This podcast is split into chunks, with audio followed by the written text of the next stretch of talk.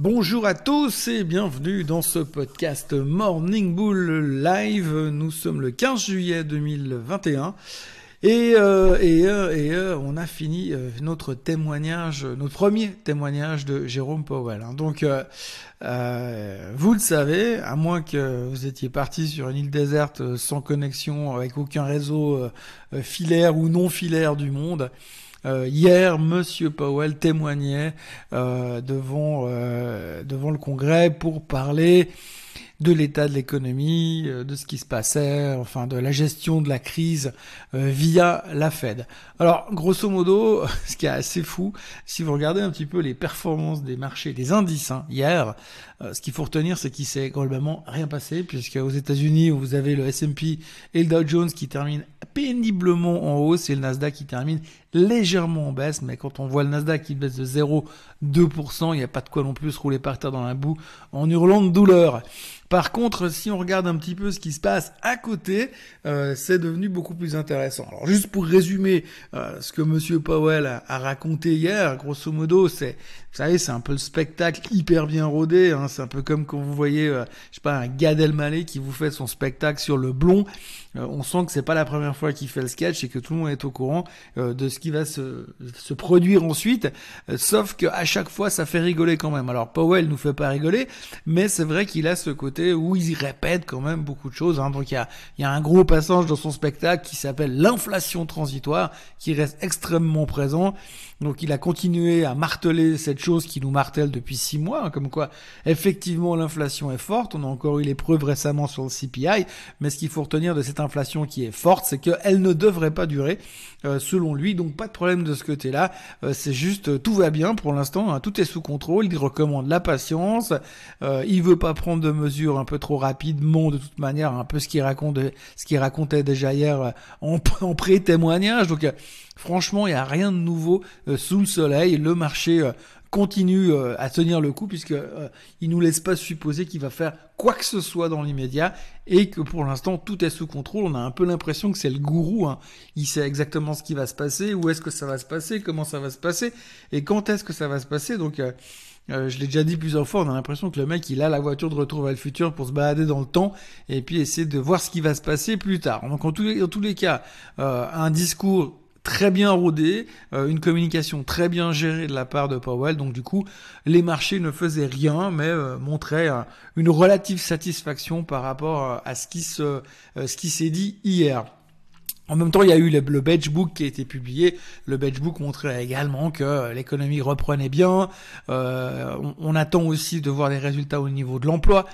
On y verra encore une fois plus clair cet après-midi puisqu'il y a les chiffres des jobless claims qui vont nous montrer un petit peu euh, ce qu'on peut attendre au niveau de l'emploi et si ça continue dans la bonne direction puisque Powell nous dit que c'est un peu la clé euh, de la suite, la, la, la reprise au niveau du, euh, de l'emploi.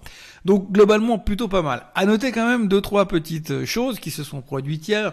Euh, la publication des résultats continue, donc on n'est pas encore dans la grosse semaine, mais comme je vous l'ai dit, depuis le début de la semaine, on a les bancaires qui sont très actifs. Alors hier, on a eu Citi, on a eu Bank of America, on a eu BlackRock qui ont publié. Euh, ce qui est assez intéressant à noter au niveau de la publication des résultats, euh, c'est que tous publient des résultats excellents, tous publient des résultats au-dessus des attentes mais finalement, à chaque fois, ça baisse et la surprise n'est pas énorme puisqu'on est convaincu euh, qu'on le savait déjà. Alors oui, on sait depuis quelques jours que les chiffres, enfin depuis quelques semaines plutôt, tout le monde est en train de dire que les, euh, les résultats des sociétés vont être tellement bons, que les attentes des analystes sont tellement basses, donc il y aura que des bonnes surprises à la hausse. Alors le problème c'est que d'un côté, vous avez des attentes qui sont tellement basses, et tout le monde se dit, ça va être tellement bon. Et effectivement, c'est tellement bon, mais comme on le savait déjà, eh bien, on vend quand même. Pourtant, on est nettement au-dessus des attentes. Mais en même temps, il n'y a pas un analyste qui a le courage, pour rester poli, pour pas dire les, les d'aller euh, venir en amont et dire, ok, moi je monte mes attentes parce que franchement ça va trop bien. Et donc du coup on a des attentes très basses, des chiffres très bons et finalement ça baisse quand même parce qu'on s'attendait que ce soit encore, encore mieux que ce que mieux. Donc je crois qu'on est revenu un peu euh, trop euh, greed is good. Hein. Merci Monsieur Michael Douglas, merci Gordon Gecko, mais on est un petit peu dans ce mood-là. On est, on est tellement grid euh, sur les résultats que finalement ça nous suffit jamais. Euh, les, les profits sont excellents, les revenus euh, sont un peu moins bons, donc du coup il y a des doutes là-dessus. Bank of America a remis la faute sur le fait que les taux sont trop bas pour eux. Donc forcément les banques avec les taux bas ça les arrange pas, mais enfin c'est comme ça, on peut pas gagner à tous les coups. Et puis dans, dans toutes les publications des résultats qui ont été faites hier, ce qu'il faut retenir aussi, c'est le discours de Monsieur euh, euh, Monsieur Fink, qui est le patron de BlackRock, qui a quand même dit que lui, il avait des gros, gros, gros doutes sur la possibilité euh, que l'inflation ne soit que transitoire. Alors, il est évident que, avec la déclaration qu'il a fait hier, il est peu probable qu'il parte en week-end chez Monsieur Powell. Mais en tous les cas, il est plutôt convaincu que l'inflation va effectivement continuer à grimper mais surtout devrait être là pour rester. Euh, donc, ce qui devrait mener à court terme, à court ou moyen terme, une hausse des taux pour essayer d'empêcher cette inflation galopante. Lui, il cite surtout la peur de l'inflation des salaires. Euh, c'est vrai que de plus en plus, on voit, en tout cas aux États-Unis, euh, les salaires augmentent dans tous les coins, même dans la restauration. On a vu entre l'avant-pandémie et l'après-pandémie que les salaires ont quasiment doublé dans certains secteurs de la restauration, puisque les gens ne veulent plus faire ce boulot-là, à moins d'être très très bien payé. Et donc euh, du coup, bah il y a une espèce d'inflation naturelle de ce côté-là. Si vous prenez la totalité des gens qui sont dans la restauration, qui sont tout au coup augmentés de 20, 30, 40, 50, 100% pour certains, euh, puisque le tarif horaire a complètement changé récemment eh bien, ça met toujours une certaine crainte, une certaine pression que cette inflation des salaires puisse à terme, eh bien, euh, tout nous foutre par terre, puisque, puisque voilà, il y a, y a, une pression, une pression acheteuse qui va naturellement euh, se débloquer euh, derrière.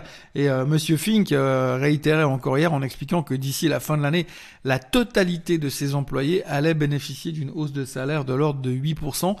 Euh, et quand on, on, connaît le niveau euh, de salaire des gens dans ce milieu-là, euh, ça représente quand même beaucoup d'argent qui potentiellement peut revenir dans le marché. Donc voilà, globalement, un marché qui n'a pas fait grand-chose, des bonnes nouvelles, ou en tout cas des rassurantes du côté de la Fed, mais rien de nouveau, puisque finalement, Monsieur Powell ne fait que de répéter ce qu'il a déjà dit et redit ces derniers, euh, ces derniers mois. Euh, donc on est plutôt rassuré. Par contre, ce qui est assez intéressant à regarder, et je pense qu'il faut quand même jeter un œil euh, sur ce qui se passe en ce moment, c'est que eh bien tout n'est pas si rose. Hein. Euh, en dehors du fait que euh, bah, on voit qu'il y a quand même peut-être deux trois problèmes au niveau de l'inflation qui pourraient venir, et puis que l'emploi n'est pas encore reparti à 100%. Il y a quand même deux trois choses qui, qui pointent sur attention. Il y a des choses qui se passent. La première chose eh bien, c'est que Katie Wood est en train de réduire massivement euh, ses positions sur tout ce qui est euh, marché chinois. Alors évidemment, on a beaucoup parlé de la Chine ces derniers temps. C'est pas la, la c'est pas la première à craquer puis à dire je dégage tout, j'en veux plus. Mais euh, on voit qu'il y a pas mal de, de, de big names, de, de, gros fund managers qui sont en train de, de se casser, de partir du, du, du, secteur parce que simplement pas parce que euh, le business ne fonctionne plus ou que les boîtes ne fonctionnent plus, mais parce qu'il y a une ingérence massive de l'État et que qu'il y a vraiment trop. Euh, nous, on n'aime pas dans la finance quand tout d'un coup vous avez les politiciens qui s'en mêlent parce que ça se finit jamais très très bien. C'est c'est quelque chose qu'on a toujours constaté quand la politique se mêle de la finance, ça se termine en général dans un mur. Et donc euh, là, aujourd'hui, la politique, qui est plutôt une forme de dictature en Chine, euh, eh bien, est en train de mettre la pression sur tout le secteur le tout secteur investissement, puisque finalement les investisseurs étrangers sont en train de se retirer. Et Katie Wood est la dernière en date à avoir euh, liquidé certaines de ses positions, euh, mettant un petit peu la pression et le doute euh, dans l'esprit de certains investisseurs par rapport à la Chine. Il y a aussi le niveau des IPO. Il y a de plus en plus d'IPO ces temps. bon, c'est pas une grande nouveauté. les marchés cartonnent. Donc, si vous êtes une start-up et puis que vous avez envie de vous sortir un petit de la, position start-up, eh bien, il faut vous financer massivement. Donc, on profite de l'occasion pour aller, euh, se mettre en bourse. Les fonds de private equity qui, euh, sponsorisent les startups à la base se disent bah, c'est l'occasion de faire du cash, finalement de réaliser son investissement.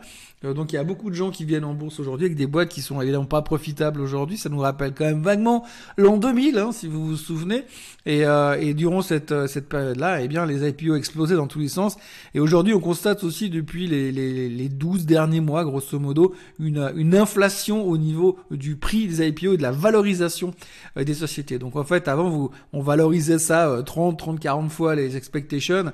Maintenant, on a quasiment monté à 80, donc tout le monde est super bullish sur la valorisation, vous sortez des, IPO qui sont très très chers et finalement elles ne performent pas du tout derrière.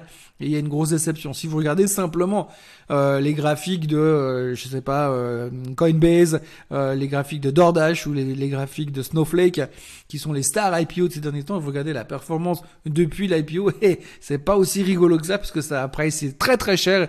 Les premiers prix payés ont été très très hauts, et aujourd'hui on est 50-60% en dessous des prix de, de sortie à l'époque. Donc méfiance de ce côté-là. Et il faut rester euh, très prudent euh, euh, sur les IPO. C'est pas forcément un très bon signe puisque on avait déjà vécu ça en l'an 2000. Euh, donc pour ceux qui se rappellent ce qui s'est passé ou pour ceux qui ne se rappellent pas, c'est une autre histoire. Euh, que bah ça s'est mal terminé.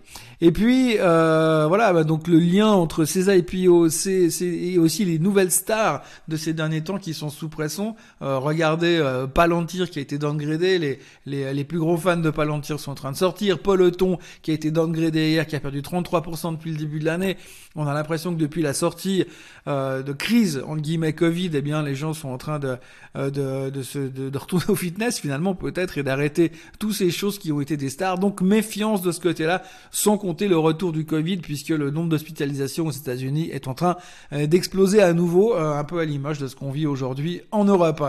Et je vous parle même pas des cryptos qui ne foutent plus rien depuis un mois.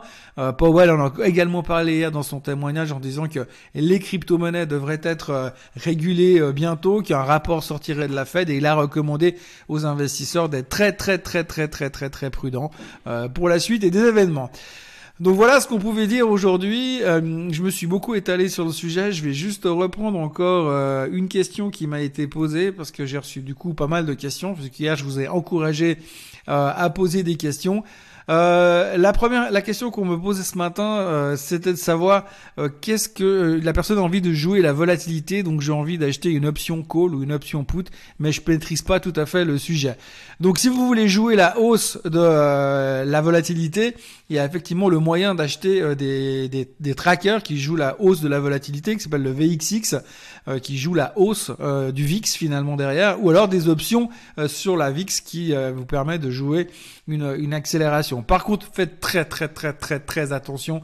Et j'ai déjà dit dans une précédente vidéo, quand vous achetez de la volatilité sur la VIX, donc si vous jouez un call ou une option sur la volatilité, il faut faire très attention parce que le pricing est extrêmement sensible.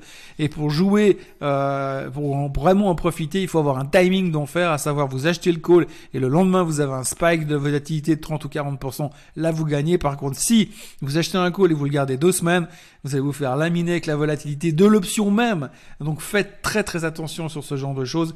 Euh, c'est très très dangereux. Par contre, si vous voulez simplement jouer la vol, jouer une hausse de la volatilité, vous pouvez simplement acheter un call euh, sur un titre un petit peu plus volatile qui s'est calmé ces derniers temps en jouant euh, la hausse de la vol parce que si la VIX commence à exploser demain admettons qu'aujourd'hui on a la volatilité qui est à 22% euh, si demain elle monte à 44 tous les titres euh, qui ont des, options dessus vont naturellement monter également puisque la vol du call va également progresser ou la vol du put également puisque la VIX est une composante de la de l'option directement derrière.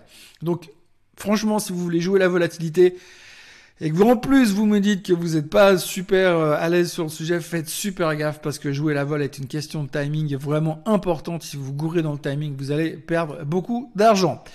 Voilà, euh, c'était tout ce qu'il y avait à dire. Euh, je vous souhaite une excellente journée et puis ben je vous retrouve demain matin pour le dernier podcast de la semaine. D'ici là, profitez bien de cette merveilleuse météo et à demain.